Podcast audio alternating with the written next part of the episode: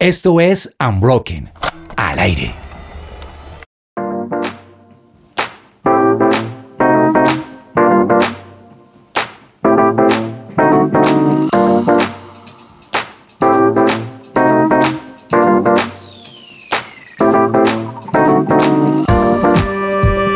Días, buenas tardes, buenas noches. Bienvenidos una vez más a esto que se llama The Unbroken Project. Eso, qué energía la de esta mesa y el corito.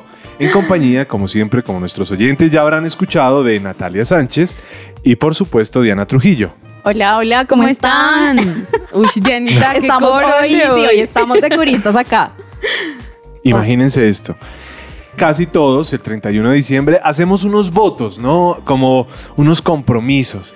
Este año sí voy a ir al gimnasio, este año sí voy a aprender un nuevo idioma, este año sí voy a leer un libro al mes. Este, no sé ustedes, no, no me dejen boletear solo. Bueno, por este favor. año sí ahorro. Uy, Oh, este, Este año, año- sí consigo esposa. Pero estamos a mitad de año para hacer una pausa y decir cómo me fue en el avance de estos propósitos. así es, ¿cómo van? Y justamente uno de esos propósitos, no, pero yo quiero saber, us- ustedes están evadiendo el asunto y yo quiero saber ustedes qué propósitos hicieron el 31 de diciembre. Uno, compartan uno, no sean así. A la gente le gusta el chisme. Ahorrar. Ahorrar. Dije, este año es el año de ahorrar. ¿Y cómo vamos con eso? Me- bien, bien. Vamos mejor que otros años. Estoy ahorrando energía, muy bien.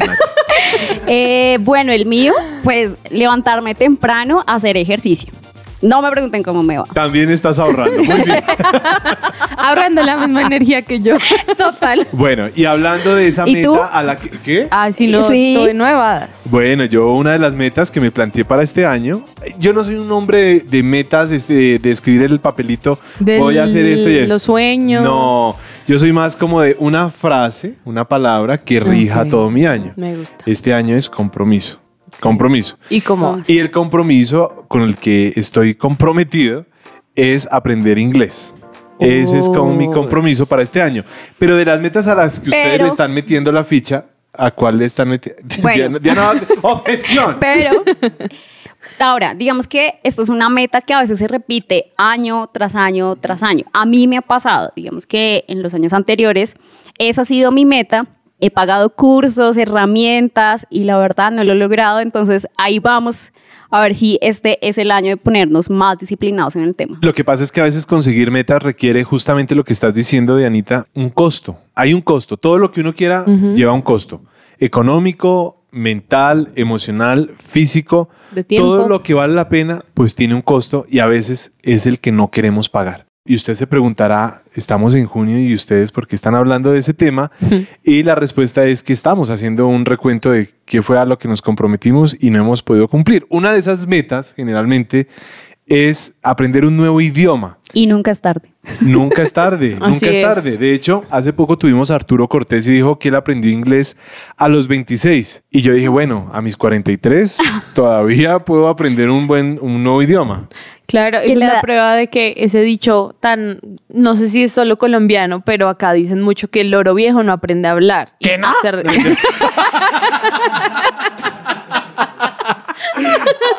Pues la verdad, la verdad,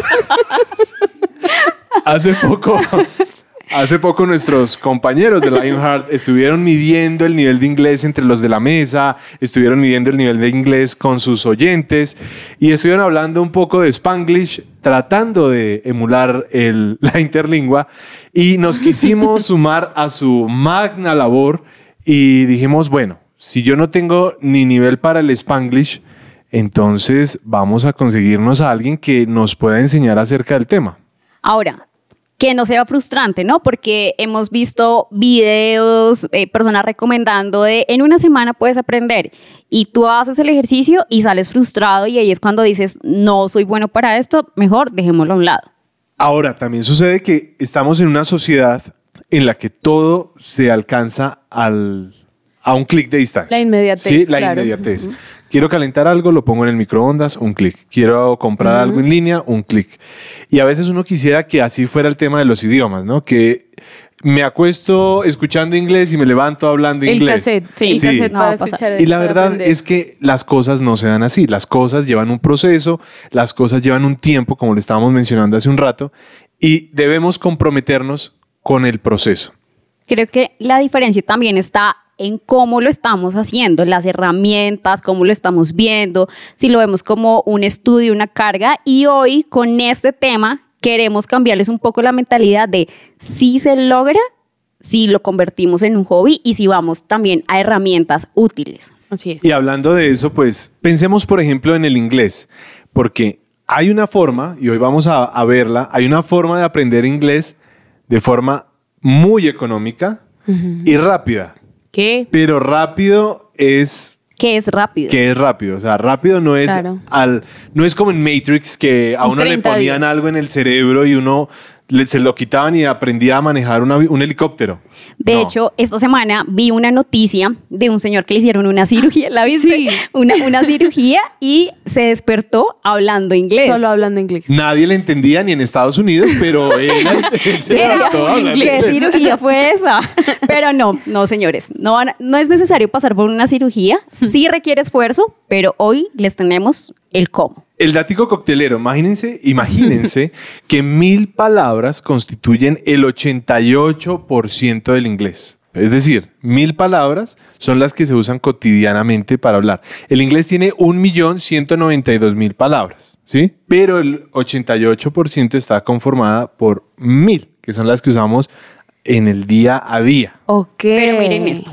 Necesitas saber el 99% de las palabras para entender un nuevo idioma. O sea, no me sirve ¿Cuántas palabras sabemos? No me sirve conocer el 88%. O sea, yo tengo que conocerlas prácticamente todas. ¿Ustedes cuántas palabras creen que se saben en inglés? Pues Duolingo me dijo esta semana que aprendí mil palabras nuevas. Ok. O esta semana. Esta semana. No, el Pedrito, problema, vas muy bien. el problema de eso es que no se deben contar dentro de esas mil palabras las que son comunes en los dos idiomas. Es decir, hay palabras que se dicen igual en inglés y en español como Sí. taxi, Sí.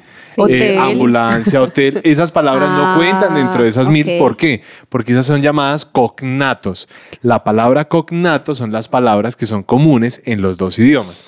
Si Guau. ustedes sabe mil cognatos, no sirve, señor. Tiene que ser mil palabras aparte de los cognatos. Así es, porque por ejemplo para una conversación informal se necesitan unas 5000 palabras de ese idioma. Exactamente. Tremendo.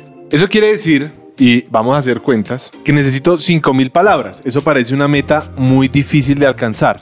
Pero si tenemos en cuenta que tenemos 2700 cognatos, quiere decir que nos faltan esas mil palabras para alcanzar la meta, o sea, 1300 palabras. ¿Y cómo lo vamos a lograr? A través de una herramienta que se llama el input comprensible. Eso significa que sí se puede lograr. O sea, Claro que lo vamos a poder lograr. Listo, me encanta. Pero quiero entender qué es eso del input comprensible, Pedrito. Pues si quieres saber de qué se trata el input comprensible, no se desconecten de esto que se llama Unbroken porque nos trajimos al mismísimo, ya lo van a ver.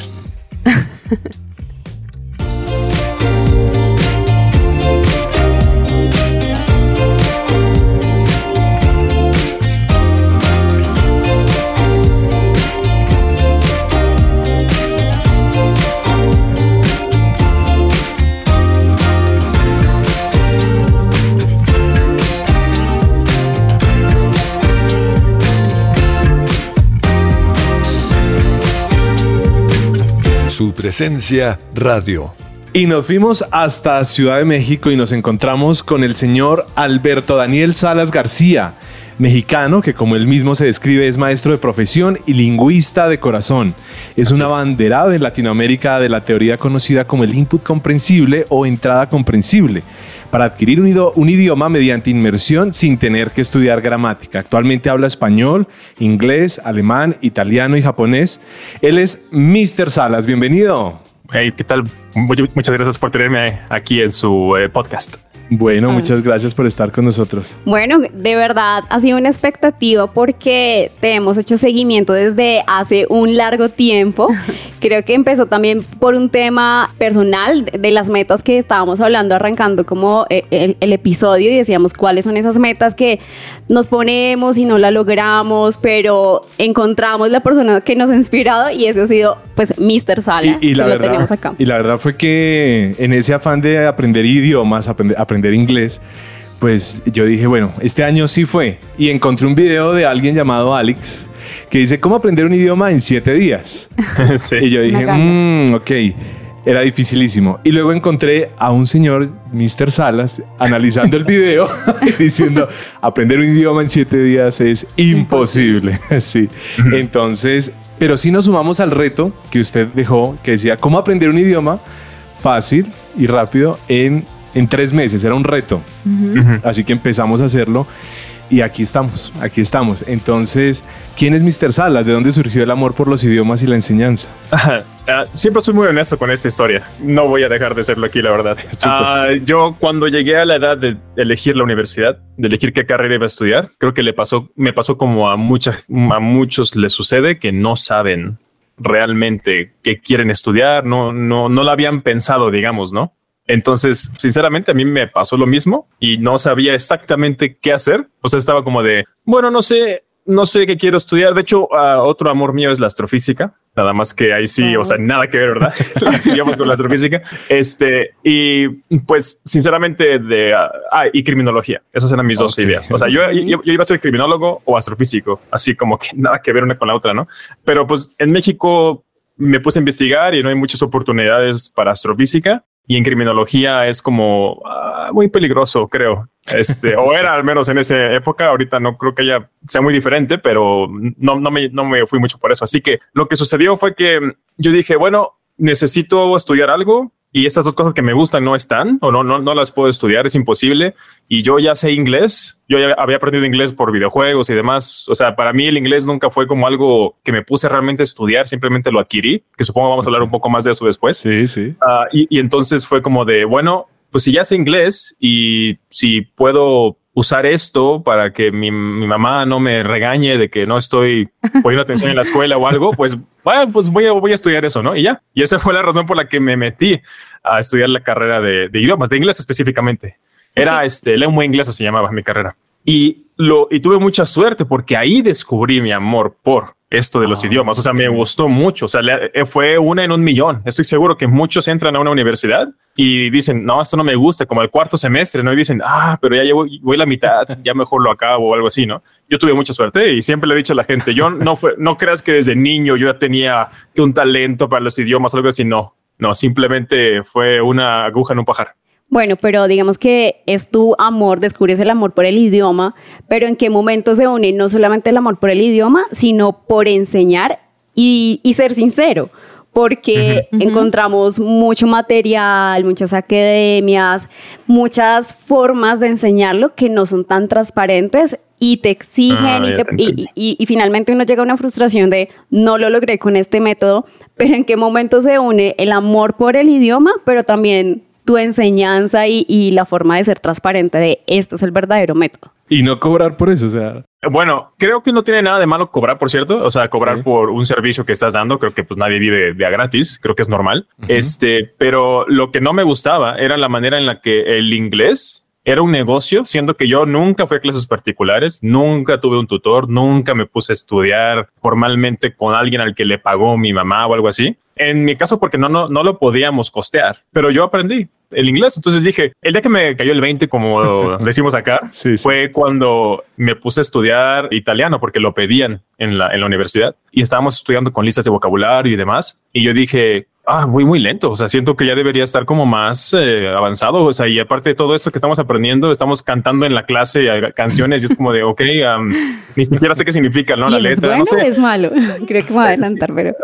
O, o sea, fueron muchas cosas así que estaba, y yo dije, yo así no aprendí inglés. Ahí me cayó el 20 y dije, ¿por qué estoy haciendo esto y por qué todo el mundo hace esto? Si realmente así no aprendimos, no aprendí así español y no aprendí así inglés, dos idiomas en los que era muy bueno y mi italiano era malo. Y dije, aquí hay algo. No, aquí hay algo raro. Este, y creo que de ahí surgió la idea. Y, y, la idea de no, de que esto fuera gratis, creo que eso tiene más que ver con el canal de Mr. Salas, que este, yo, Alberto Salas, maestro, la verdad, en algún momento fui culpable de enseñar de esa manera, porque así me dijeron a mí que tenía que enseñar, ¿no? Oh, claro. O sea, la teoría del input comprensible de Stephen Krashen fue un, fueron dos días de toda mi carrera universitaria que tuve. O sea, no fue el enfoque absolutamente de, de mi carrera. Entonces, eventualmente yo descubrí esto, redescubrí esto por mi propia cuenta y, ya, pero realmente no creo que eso de lo que me preguntó tiene más que ver con el canal que conmigo maestro, porque yo de maestro, pues sí, fui un maestro. Por eso me quejo tanto de ellos, por cierto, porque me quejo de mí mismo del pasado. Entonces es, por eso. Buenísimo. Y en esta época en la que todo, como te hablábamos, todo se trata de inmediatez y todo el mundo quiere todo rápido, mm. para ti, ¿qué significa o qué es rápido para una persona que quiere aprender un nuevo idioma? ¿A cada persona le tiene que tomar diferente o puede haber un estándar?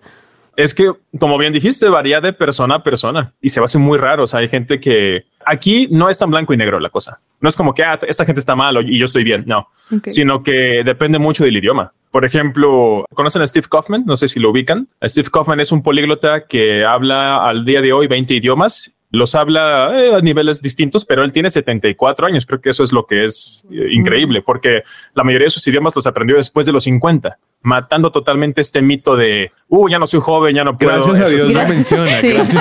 sí. Que lo viejo no aprendió. menos mal lo mencionas, o sea, tenemos esperanza. Sí. Ah, sí, sí. No, y todo el mundo piensa esto. Es una idea errónea que todo el mundo dijo, no, pues sí es verdad. Sí, los niños aprenden más fácil que los adultos. Fin, eso no es cierto. Podemos hablar más de eso después también. Y por ejemplo, Steve Kaufman está aprendiendo en este momento persa, el, idioma persa. Y es un idioma en el que hay muy poco contenido, obviamente. Hay este, pocos cursos, pocas apps que lo tienen. Entonces, creo que tiene un tutor con el que habla de repente y se la pasa como leyendo persa y así. Y lleva unos tres o cuatro años y aún no lo habla bien por la misma limitante del idioma, ¿no? Pero, por ejemplo, un hablante nativo del inglés puede aprender a hablar español medianamente decente de que puede visitar México y pedir comida como en seis meses? Soy seguro que sí. Sí, con una hora, hora y media de estudio diligente al día se puede. Ahora, alguien nativo de México estudiando japonés por un año, aún no puedo hablar bien. ¿No? O sea, es depende mucho. Puedo entender mucho más que hace seis meses, pero no puedo hablar todavía como, por ejemplo, puedo ir a Japón y pedir comida. De hecho, lo hice, entonces no hubo problema.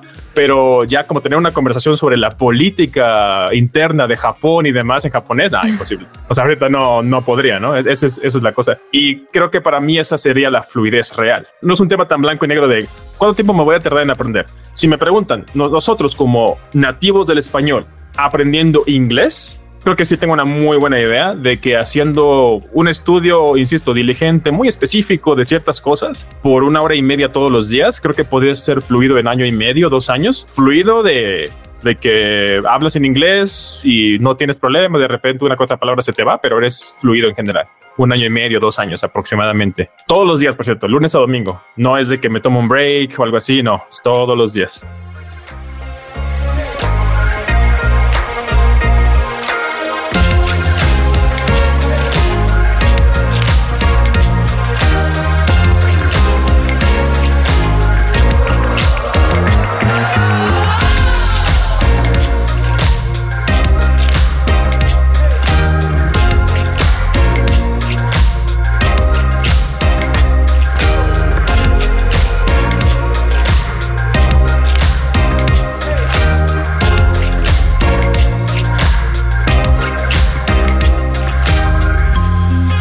Su presencia radio te acompaña. Bueno, digamos que para entrar ya en materia y, el que se conectó con este tema dice, bueno, dígame cómo. En tu canal habla sobre un método de en tres meses hacer una inmersión y una serie pues de, de ejercicios. Entonces cuéntanos primero de qué se trata ese reto, pero a veces uno dice, listo, ya en tres meses voy a adquirir el idioma en su totalidad. Estos tres meses, o sea, ¿qué pasa en esos tres meses? ¿Realmente ya tengo el ah. idioma? No, de hecho, este, justamente creo en el video lo digo, o, de, o debería haberlo dicho si no lo hice, de que es un, sí, que es un reto en el que es como un motivante de, mira, vas a notar un resultado, pero no vas a hablar el idioma. No, de hecho ya me acordé que dije eso, dije exactamente eso. vas a notar un resultado de día y noche, de la diferencia de día y noche de, de, lo que entiendes, pero no vas a saber el idioma después de eso tres veces, especialmente si estás empezando de cero o muy cercano a cero, no, para nada. Pero este sí se puede adquirir, como les digo, una, una comprensión del idioma mucho, mucho mayor haciendo eso por tres meses que yendo a una clase usual, una clase clásica, digamos, ¿no? Que es este maestro, instrucción, vocabulario, gramática, eso para nuestros oyentes, ¿qué sería el input comprensible? ¿Cómo funcionaría este mm. método? Básicamente fue es el aprender un idioma o adquirir un idioma mediante la inmersión dentro del mismo idioma. Es justamente, y, y no me gusta ser técnico con esto y no lo voy a hacer, me gusta más explicar con un ejemplo, que es cualquier persona que sea escéptica del input comprensible, que crea que no funciona nada más meterse al idioma y aprender de esa manera, si hablan ellos un idioma nativo, me están mirando la razón, porque así es como aprendieron el idioma nativo. Fin. Es como cualquier persona que sea escéptica y tiene un idioma nativo, pues lo siento, o sea, así fue como aprendiste. No aprendiste tu idioma nativo con listas de vocabulario ni con gramática, no fuiste a clases, este, al menos no antes de los cinco o cuatro años, no fuiste a clases de idioma ni nada. Simplemente fue, estabas probablemente en tu cuna escuchando todos los días el idioma, constantemente el idioma, los papás diciendo, ay, qué bonito, qué bonita, hola, soy mamá, soy papá, el señor que pasaba en la calle vendiendo algo, llegando cuando llegaban las tías y todas hablaban al mismo tiempo, etcétera, ¿no? O sea, todo eso hace que el niño o el bebé o, eh, aprenda el, idioma, o sea, lo, adquiera, perdón. Y eso básicamente es el input comprensible. Quiero extender un poco esa idea, porque luego la gente dice, ah, entonces solo se puede cuando somos niños. No, un niño, suena grosero esto, pero un niño es medio, medio tonto, ¿ok? A comparación de un adulto. Ajá, o sea, un niño no tiene la capacidad mental, es a lo que me refiero, para, a, diferencia de alguien que es este, ya adulto. Ok. Entonces, un niño se tarda cuánto tiempo en adquirir el, por ejemplo, el español en nuestro caso, ¿no? Todos somos nativos del español, ¿verdad? Supongo. Entonces, este, ¿cuánto tiempo tarda un niño en aprender el español nativo fluido? Sin errores, bien, unos 6, 7 años y estoy siendo amable, creo. Sí, ¿no? sí. O sea, si te quieres pasar 6, 7 años aprendiendo un idioma, no creo. O sea, ahí a lo mejor hay gente que dice, ah, el input comprensible me, voy a tardar 6, 7 años. No, porque mucha gente que ahorita apoya el input comprensible dice la frase que está mal, que tenemos que aprender como bebés o tenemos que aprender como niños. No realmente, porque ya somos adultos, ya podemos optimizar todo este proceso y por eso dije que año y medio o dos años. O sea, no vas a estar acostado en tu cama escuchando a ver a quién pasa al lado de tu casa para eh, la inmersión, ¿no? No, no, no, no, ya podemos estar inmersos mucho más tiempo y con contenido que nos guste, etcétera. Y ese es el input comprensible real, el que funciona bien, bien, ¿no? Y aparte de esto, se debe reforzar con la práctica del nuevo idioma. ¿Cuánto tiempo deberíamos estimar al día para practicar ese nuevo idioma que es nuestra meta? Hablando de, que ya nos comprometimos pues con el input comprensible. Ok, Voy a intentar ser general, porque es que siempre que hablo con alguien sobre esto, me preguntan, ¿tú qué haces, Mr. Salas? Yo, yo me la paso tres o cuatro horas al día con japonés, porque me encanta el idioma y el contenido que veo de japonés me gusta mucho. Hay, hay veces que se me va el día estudiando a ese, a ese, a ese punto de es mi gusto por el idioma. Ajá. No veo a veces a mis amigos por días. Es que estás haciendo? Ah, perdón, estaba estudiando. Y cuando me refiero a estudiar, incluyo ver series, películas, eh, jugar videojuegos, o sea, todo eso en japonés. Y la gente, eso no es estudiar. Y dice, claro que sí. O sea, es que la gente tiene una idea de, ah, estudiar es agarrar un, libro, hacer notas, em, estudiar gramática, usar una aplicación y todo, o sea, algo diligente, algo muy cuadrado a lo mejor. Y eso es estudiar que por cierto no tiene nada de malo, admiro a la gente que puede hacer eso, yo no puedo, o sea, yo no puedo estar así más de media hora haciendo algo ninguno de los de esta mesa. No. sí, y por cierto, casi nadie. Es por eso que en las clases que tenemos normalmente en Latinoamérica, quiero hablar de México específicamente, porque la verdad no, no estudié fuera de México, son, a ver si ustedes me, me pueden eh, confirmar, son como el maestro te pone un ejercicio, haces el ejercicio, a lo mejor luego haces un roleplay con otra persona y pensando que eres tú una persona y la otra es otra. O sea, como que estos ejercicios realmente siento que le restan más a uno a que te añadan algo. Entonces tenemos esa idea de la clase como que tiene que ser la manera en la que se aprende el idioma, porque así lo hace todo el mundo. Entonces, ah, cuando uno de repente dice, ah, estoy aprendiendo japonés jugando un videojuego o, viendo series o películas, o inglés en el caso de alguien más, por ejemplo, es como, no, realmente, realmente, a ver, no estás aprendiendo. A ver, dime los días de la semana, los números y los colores. Es como de los días de la semana, los, números y los colores. Es una, no los necesito ahorita porque no ha salido en mi contenido, no ha salido, en, no es relevante. O sea, no vas a llegar con alguien y le vas a decir, hey, number two, yellow. O sea, eso no, no, eso no es real. Eso no es un idioma, eso no es algo no se utiliza así. Es por eso que también aquí quiero tocar un poco el tema de la idea del, del, inglés básico o el idioma básico. Eso es una idea muy rara para mí. La entiendo porque fui maestro y me dijeron que había palabras básicas o hay palabras comunes. Es muy diferente. Hay palabras comunes en un idioma que si las aprendes vas a poder entender algo bien fácil por ejemplo, si aprendes las mil o dos mil palabras más comunes del inglés, creo que puedes consumir algo y entender como el 60, 70% fácil todo el tiempo. Pero, por ejemplo, si alguien dice, ah, sí, inglés básico, uno empieza por los colores, por los números y por los días de la semana. O sea, a la fecha yo me sé como tres días de la semana en japonés y eso es porque las, los he visto, pero no tengo ni idea cómo decir martes, por ejemplo. Eh, no, creo que no sé. Entonces, y la gente dice, ah, entonces, entonces no sabes japonés.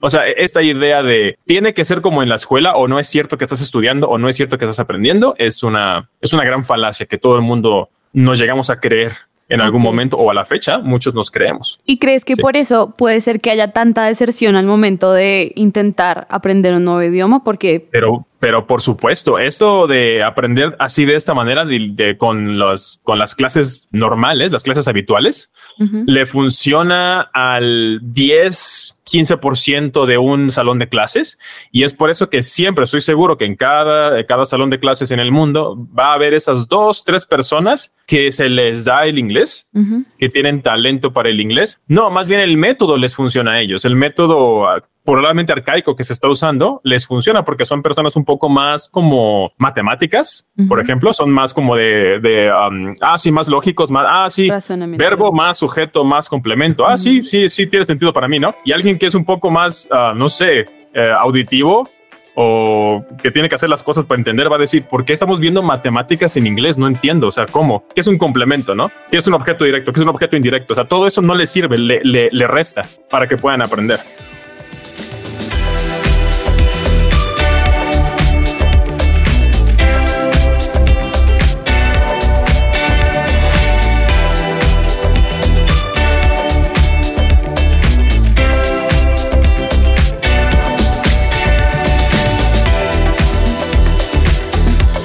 Su presencia radio.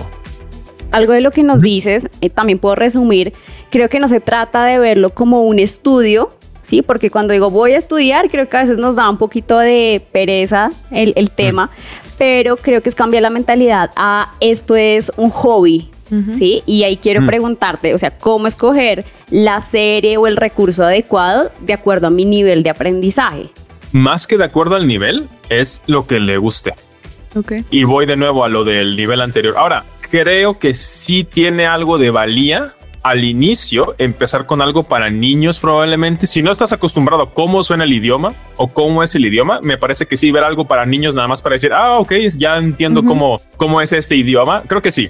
Pero por ejemplo, yo con japonés, toda mi vida he vivido este, escuchando japonés porque me disfruto mucho el anime, los videojuegos en japonés, etcétera, no todo eso. Entonces, en mi caso, yo ya sé reconocer, yo podía diferenciar nada más escuchando el chino, el coreano y el japonés. O sea, sé exactamente cómo suenan los tres. Oh. Bueno, el coreano no, sino que era por, por eh, ajá, no era, era el distinto que no reconozco, debe ser coreano, ¿no? Este, y pues obviamente con el japonés no necesitaba acostumbrarme tanto a la cadencia, el ritmo, el cómo fluye el idioma, porque lo he escuchado mucho. Yo la verdad no empecé con cosas para niños, me fui directo a pues a ver los, las series que vi en su momento con subtítulos en español o doblado el español. Ahora lo vi en, en japonés. Ese es el contenido que le va a servir más, el que lo ve uno y no le aburre. Acabo ayer de ver a un amigo de, que, vino a, México desde Australia y él está aprendiendo español. Lleva cinco o seis meses. Voy a poner la, entrevista que le hice en mi canal después en, en YouTube, en Mr. Salas. Y él ha visto la película de Rango no sé si la conozcan. Rango es su película favorita. La ha visto 30 veces y, seguida en español y se, nada más se la pasa diciendo frases en español de Rango.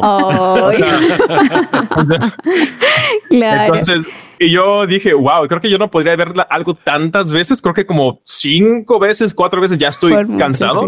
Pero a él le gusta tanto la película que ni siquiera siente que está haciendo algo para el idioma. Y ese es el truco. El volver al inglés, la herramienta mediante la cual hacemos algo que nos gusta, no al revés, no hacemos algo que no nos gusta para aprender inglés. Eso no sirve. Digamos que para ya ir cerrando, como aterrizando el tema, algo muy práctico, entonces vamos a desmentir algunas cosas y te vamos a preguntar, ¿qué opinas de Duolingo, aprender canciones en otro idioma, ver series? ¿Cómo es la forma correcta en la que tengo que ver una serie? Bueno, ¿qué opinas como de estos recursos? Esto es una pregunta muy interesante. A mí no me gusta Duolingo. O sea, en específico, a mí, no me, gusta Duolingo. es que la gran ventaja de Duolingo es una que es súper famoso, todo el mundo lo conoce. Y dos, es gratis. Y es difícil de vencer algo que es gratis y que es muy bueno. Quiero que me entiendan, no me gusta Duolingo, no digo que no sea bueno. Mucha gente dice, ah, dices que Duolingo es malo. No, Duolingo está bien. Hay una herramienta que, herramienta que me gusta más, que también es gratis, que se llama Busu. La prefiero mil veces a Busu, es B-U-S-U-U. Busu. no me están pagando por decir esto, por cierto, porque luego la gente dice. este, aparte, es, gratis, es gratis. O sea, no hay que pagar nada, es también gratis. Este, es como es como Dolingo que pagas para quitar los anuncios. Es la misma idea en Busu.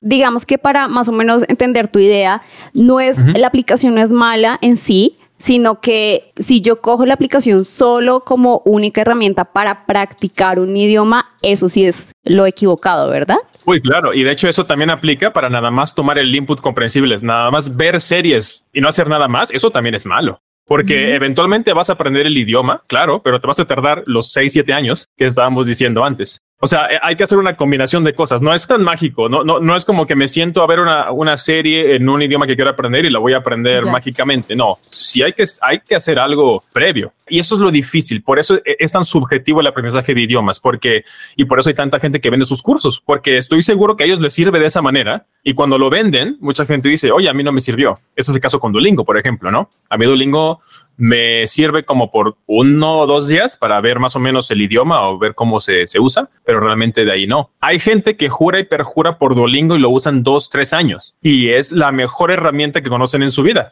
Claro, y no creo que mientan. Es cierto, es varía de persona a persona. Yo quisiera que nos hablara un poquito acerca de qué es de cero a políglota y qué es Riffled.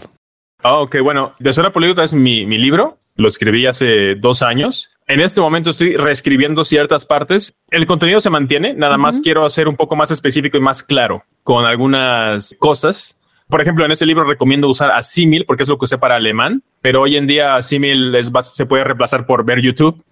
Entonces, este, tiene más sentido usar YouTube que es gratis a usar sí. por ejemplo, que en ese momento yo lo tenía ahí, ¿no? Ese libro está disponible en Amazon y eh, la verdad estoy muy orgulloso de ese libro porque se ha mantenido como el número uno en ventas desde que salió en lingüística en la página de Amazon México. Entonces, mucha gente creo que ha resonado con el libro y eso me da mucha alegría. Y Refold es la empresa con la que trabajo. Soy básicamente la cara de Refold en Latinoamérica se acercaron a mí hace como dos años y tanto, cuando no era nada, realmente solo era una guía. Y me dijeron, oye, creo que yo escribí esta guía. El CEO de Riffle de ese momento me dijo, yo escribí esta guía y es básicamente hasta siento que copié tus videos. O sea, siento que estamos en la misma sintonía. Nada más que yo le hice una guía, mira, chécala y sí. Y desde ahí estuvimos trabajando. Yo no recibí dinero de Riffle como por dos años. O sea, fue porque no, no había, no se monetizaba, ¿no? Y recientemente lo que hace Riffle es que es una guía nada más de cómo estar inmerso en el idioma, qué hacer y cómo darle seguimiento. Eso realmente es lo que es Riffle. Y cualquiera puede en este momento, es riffle.la. Así es la página, pueden entrar y la guía es completamente gratis, te dice qué hacer. Y ya, eso es todo.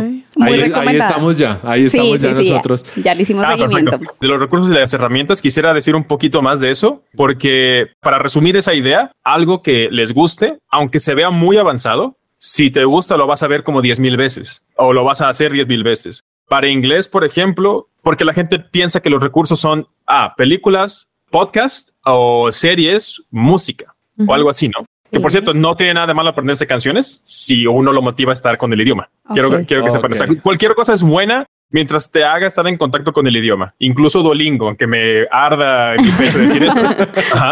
O sea, eh, eh, cualquiera es buena, pero creo que es importantísimo elegir algo que a uno le guste, que le va a dar continuidad y no tiene que encerrarse nada más en esas cosas que dijimos. Eh, ah, por ejemplo, un ejemplo mío con japonés es un juego de cartas que utilizo. Es un juego de cartas descontinuado que ya ni existe, pero lo juego lo, y me imagino jugándolo yo conmigo mismo y tengo partidas conmigo mismo y solo está en japonés el juego. Ah. Entonces, eso es un tipo de input comprensible porque como quiero jugar el juego, el japonés se vuelve la herramienta mediante la cual estoy lográndolo. Entonces, eso, por ejemplo, nunca lo diría en un video, en mi canal porque es muy específico, es algo de nicho, ¿no? Sí. Pero si alguien encuentra algo así, está muy bien. Por ejemplo, hay gente que para aprender inglés se meten a un Discord o a una cita de aplicaciones de otro país y ligan en inglés y literalmente nada más están copiando y pegando de DeepL o de Google Translate y eso es todo. Y ok, yo no recomendaría eso, hasta se me hace como raro, pero si a alguien le sirve y le funciona, esa es la manera en la que están en contacto con el idioma, eso también puede aplicar para eso. Mr. Salas, pues muchísimas gracias por habernos acompañado hoy a este capítulo de The Unbroken Project. Gracias por haber Por compartido ese inspirarnos con tanta conocimiento. sinceridad. Sí. Claro, por supuesto, Gracias por, por Sí. los consejos y, y por toda su compañía en este rato. por supuesto. Listo. Gracias por la Un gusto invitación. Muchísimas conocerte. gracias. Muchas gracias por tu tiempo. Gracias. Chao. Gracias. Hasta Chao. luego, nos vemos.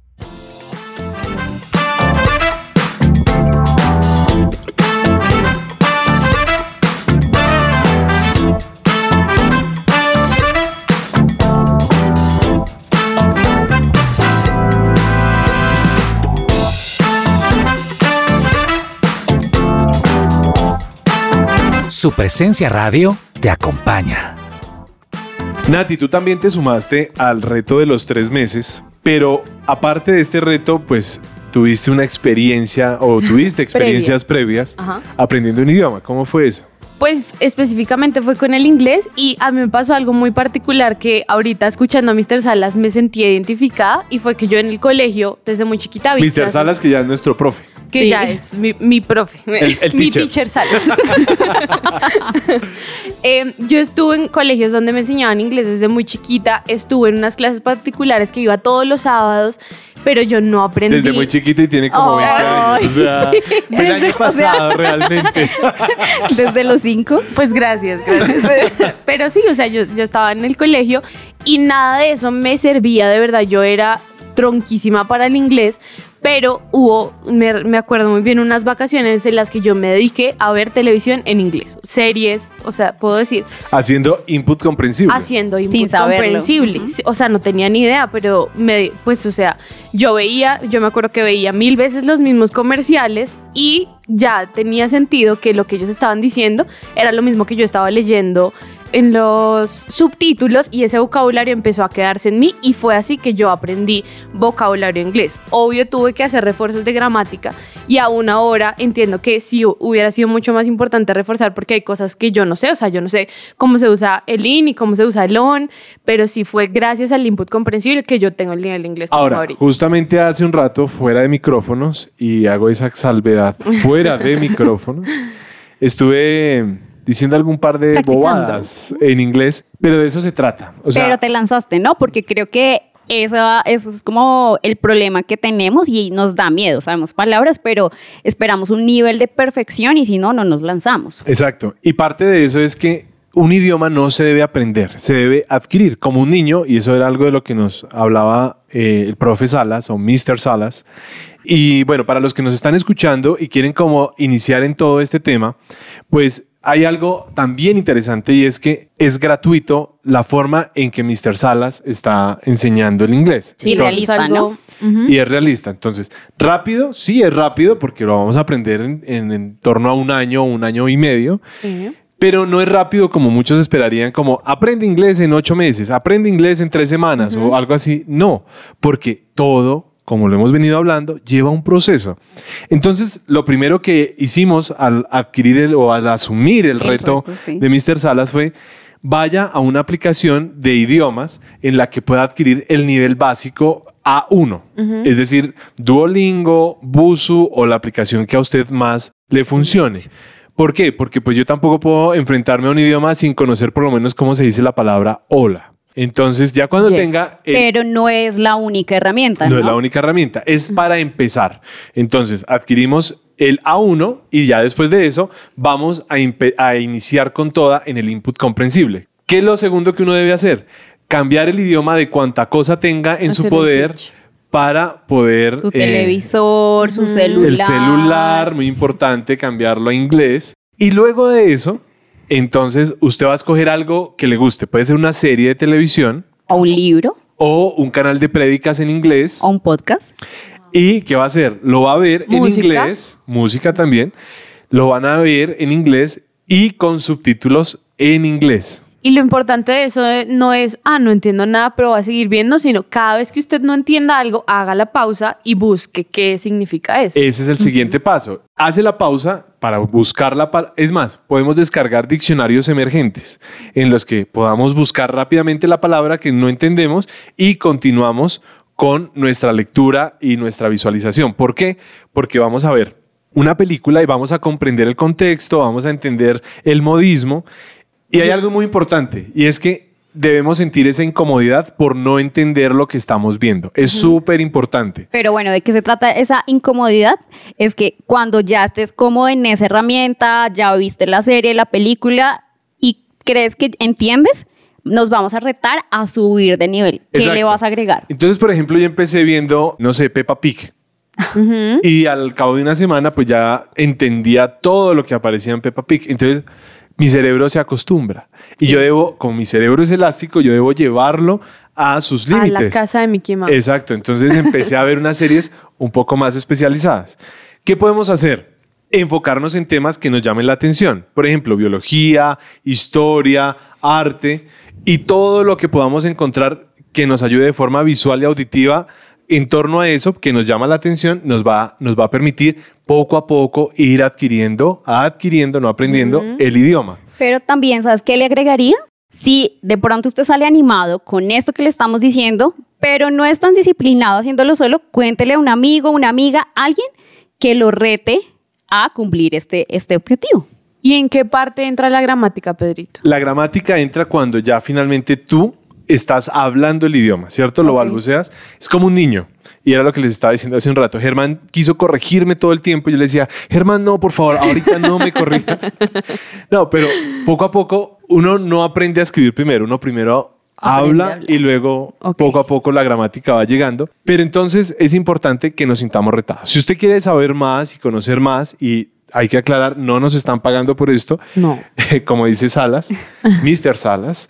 Entonces, pueden entrar a la página de Riffle para encontrar el paso a paso de cómo hacer este input comprensible. La página se escribe R E F O L D punto LA de Latinoamérica. Para que puedan ahí acceder, ahí está Mr. Salas también y ahí van a encontrar un sinfín de oportunidades e ideas para sumergirse de lleno en cualquier idioma. Realmente está diseñado para aprender cualquier idioma. Hoy nos enfocamos en inglés porque Mr. Salas es experto en inglés, aunque él habla ¿Y siete por qué idiomas. es el reto que escogimos seguir puntualmente? Fue el reto que escogimos seguir puntualmente. Entonces, Pero- aquí todos en esta mesa ya tienen Duolingo descargado, Sí. Elsa descargado, Busu Busu descargado, y todos estamos viendo prédicas en inglés con subtítulos en inglés, series, en inglés con subtítulos en O inglés. sea, no hay ninguna excusa para decir, este año no fue el del inglés. Se le tiene. Es más, alguien en esta mesa, y no voy a decir quién, hace ejercicio viendo subtítulos en inglés. Entonces, la idea de esto es que sea tan divertido que no se sienta que uno está estudiando, sino que está disfrutando Está la vida. Sí, o sea, creo que es un método para adaptarlo a lo que a ti te gusta. Por ejemplo, a mí no me gusta, no soy tan fan de las películas, de las series y sufro entonces poniéndole subtítulos porque no le dedico mucho tiempo, pero sí empecé a hacer ejercicio y pongo algunos videos con subtítulos en inglés. Esto de pronto sí me ha llevado como a disfrutar un poco más toda esta O como decía Mr. Salas, que parte de sus horas de estudio de japonés ahorita son videojuegos. Eso es completamente Videojuegos o series, eh, se dice manga, ¿no? Porque, ah, no, anime, anime. Anime. Anime, porque el manga es los dibujos, los cómics. Y bueno, pues después de escuchar todo esto, me llegó a mí un pensamiento bíblico, en inglés, justamente. No, mentira, no en inglés, pero, pero, pero la Biblia sí dice que si esperábamos las condiciones perfectas, la, que todo esté bajo control, pues nunca haremos nada porque la verdad es que la vida Así es. nunca tiene nada bajo control. O sea, la vida tiene valles y tiene cumbres y nunca estamos en una zona plena. Entonces, ¿saben cuál es el momento para empezar a cumplir no solamente el reto de aprender a hablar inglés, sino cualquier reto que se hayan puesto en diciembre, en enero, en febrero, no importa? Ya. Ya. ya. Este es el momento. Ahora es el momento perfecto para empezar a cumplir aquello que nos propusimos. ¿Tiene un costo? Sí. ¿Tiene, ¿Tiene un sacrificio? Sí. Pero todo lo que vale la pena lo merece. no pensemos en inmediatez, porque es ahí cuando entra la frustración, no lo vamos a lograr, pero piensa en la delicia que va a ser lograr ese objetivo, vale la pena. Y más allá de eso, a veces no, estamos acostumbrados a que el todo es la meta, la meta, la meta, la meta, pero se nos olvida disfrutar del recorrido y de lo importante que es, porque cuando sentamos bien las bases, pues vamos a obtener un muy buen resultado. Entonces, si usted necesitaba una señal para empezar a hacer lo que está procrastinando hace meses, esta es su señal. Así que adelante. Gracias, Dianita Trujillo, por habernos acompañado. Salimos muy inspirados, les vamos a contar posiblemente en algún momento, en algún episodio, cómo nos fue con este reto, si lo O logramos. algún video en Sí, redes en hacerlo, inglés. hacerlo en inglés. eso. Hacerlo en inglés. Ah, Un episodio en inglés. Si no, Y- y- nos veremos por allí en Duolingo. Gracias Hagamos a todos. comunidad. Hagamos comunidad. Gracias a todos por habernos acompañado en esto que se llama The Unbroken Project.